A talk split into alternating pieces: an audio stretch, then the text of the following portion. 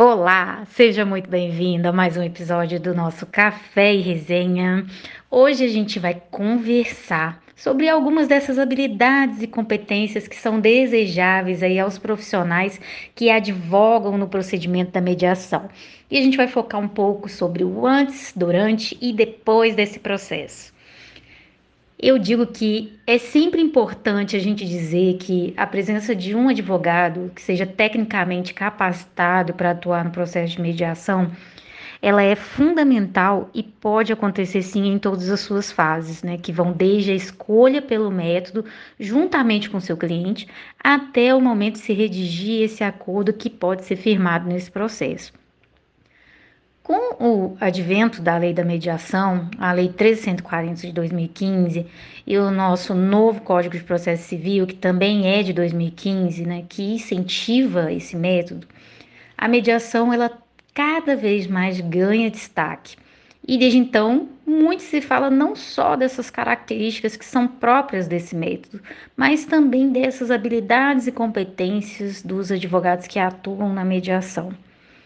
É possível a gente destacar inúmeros benefícios aos envolvidos, que vão desde os menores desgastes financeiros e emocionais, sobre a celeridade, até a transformação que ocorre nessas relações.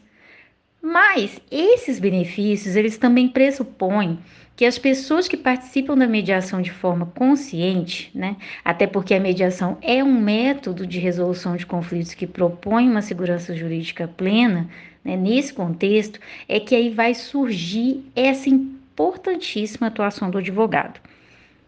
E diante desse cenário que incentiva a mediação enquanto um método adequado para resolução de disputas, é necessário a gente formatar uma advocacia que esteja pronta para assessorar em todas as fases desse processo aqueles que vão fazer essa opção. E em muitos casos, essa atuação do advogado ela vai se iniciar antes mesmo da escolha por esse método. Isso porque as pessoas ainda estão muito habituadas, normalmente, a litigar em processos judiciais. E isso ocorre porque procuram seus advogados antes de iniciar algum procedimento para solucionar o conflito e muitas das vezes sequer conhecem ou ouviram falar da existência desses métodos que são diversos né, ao processo judicial. Então, são várias portas que nós temos hoje a oportunidade de nos inserirmos basta a gente procurar a mais adequado para o nosso caso. Né? E quando a gente pensa mais especificamente sobre antes da gente sentar numa mesa para a gente começar a mediar, né? O que, que a gente pode esperar aí dos advogados, né? Antes, o advogado ele vai ser aquele que vai te dar a segurança jurídica né? Você enquanto cliente no procedimento de mediação. Ele vai te apresentar o procedimento, né, e a sua defesa do porquê que este pode ser a melhor opção para o caso que vai se apresentar. Ele vai te explicar o que, que é essa autocomposição na mediação e de como vai ser realizado o seu suporte durante o procedimento.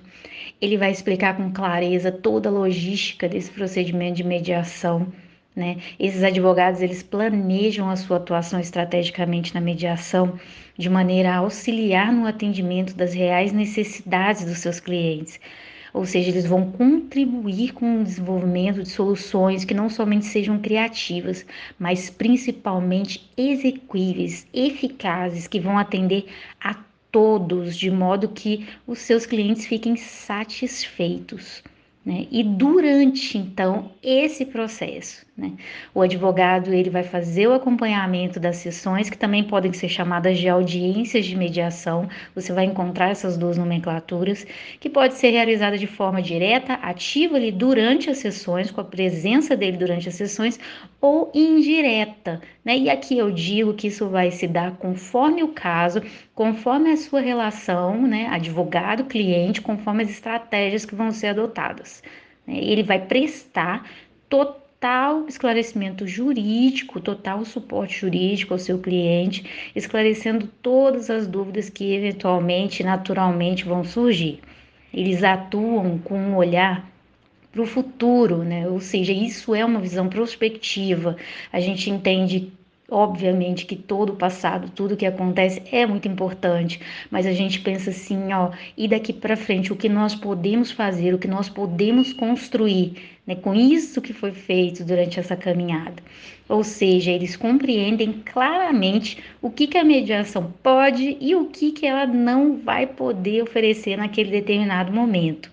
São possuidores aí de skills, de ferramentas né, e técnicas que vão desde questões comunicacionais, negociais, todas voltadas aí com foco para as pessoas, né, o que a gente chama de advocacia humanizada.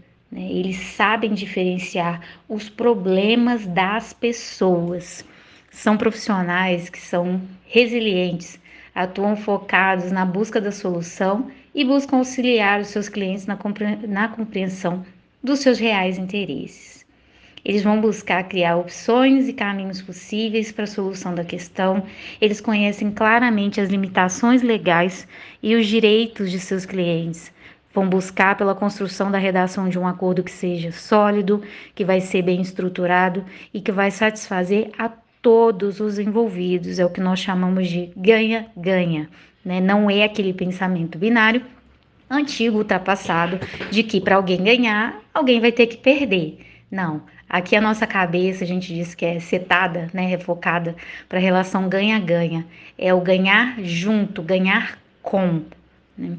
E aí, por fim, vão trabalhar nessa redação desse acordo. Após esse acordo realizado, ele vai ser enviado para homologação judicial. Caso feito numa Câmara, a própria Câmara vai enviar esse acordo também para homologação do juiz. Então, existem vários caminhos que podem ser realizados.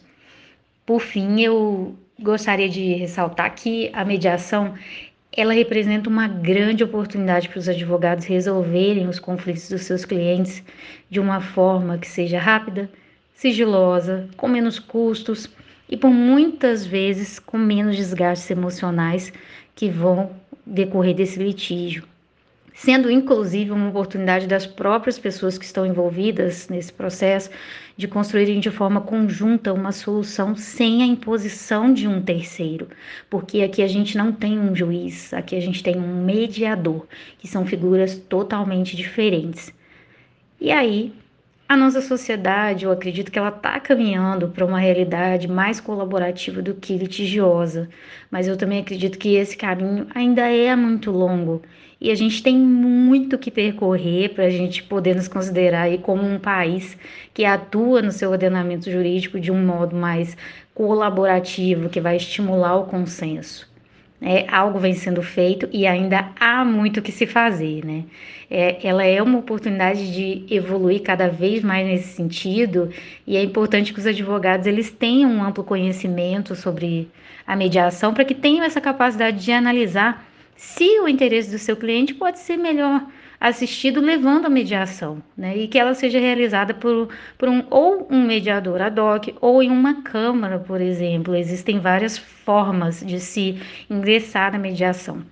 Bem como também para ele saber de que forma ele vai poder funcionar como um importante pilar durante todo esse procedimento de mediação os advogados eles precisam estar atentos a esse movimento da mediação que já é uma realidade no nosso país. A gente possui em todos os estados do Brasil câmaras de mediação, bem como mediadores privados que são altamente capacitados e que atuam com credibilidade, destaque, disseminando aí esse poder da mediação, né? É o que a gente fala da mediação ad hoc. E por fim, fica aqui o meu registro de gratidão a todos os colegas advogados que já enxergam na mediação uma oportunidade valiosa, onde nós temos o papel de contribuir aí com essa real evolução, tá bom? Cultural, na busca do consenso. Bom, e aí você me conta, essas informações estão sendo úteis para você, estão fazendo sentido? Me fala aqui e você também pode compartilhar com mais pessoas que se interessam por esse tema e que também precisam saber disso.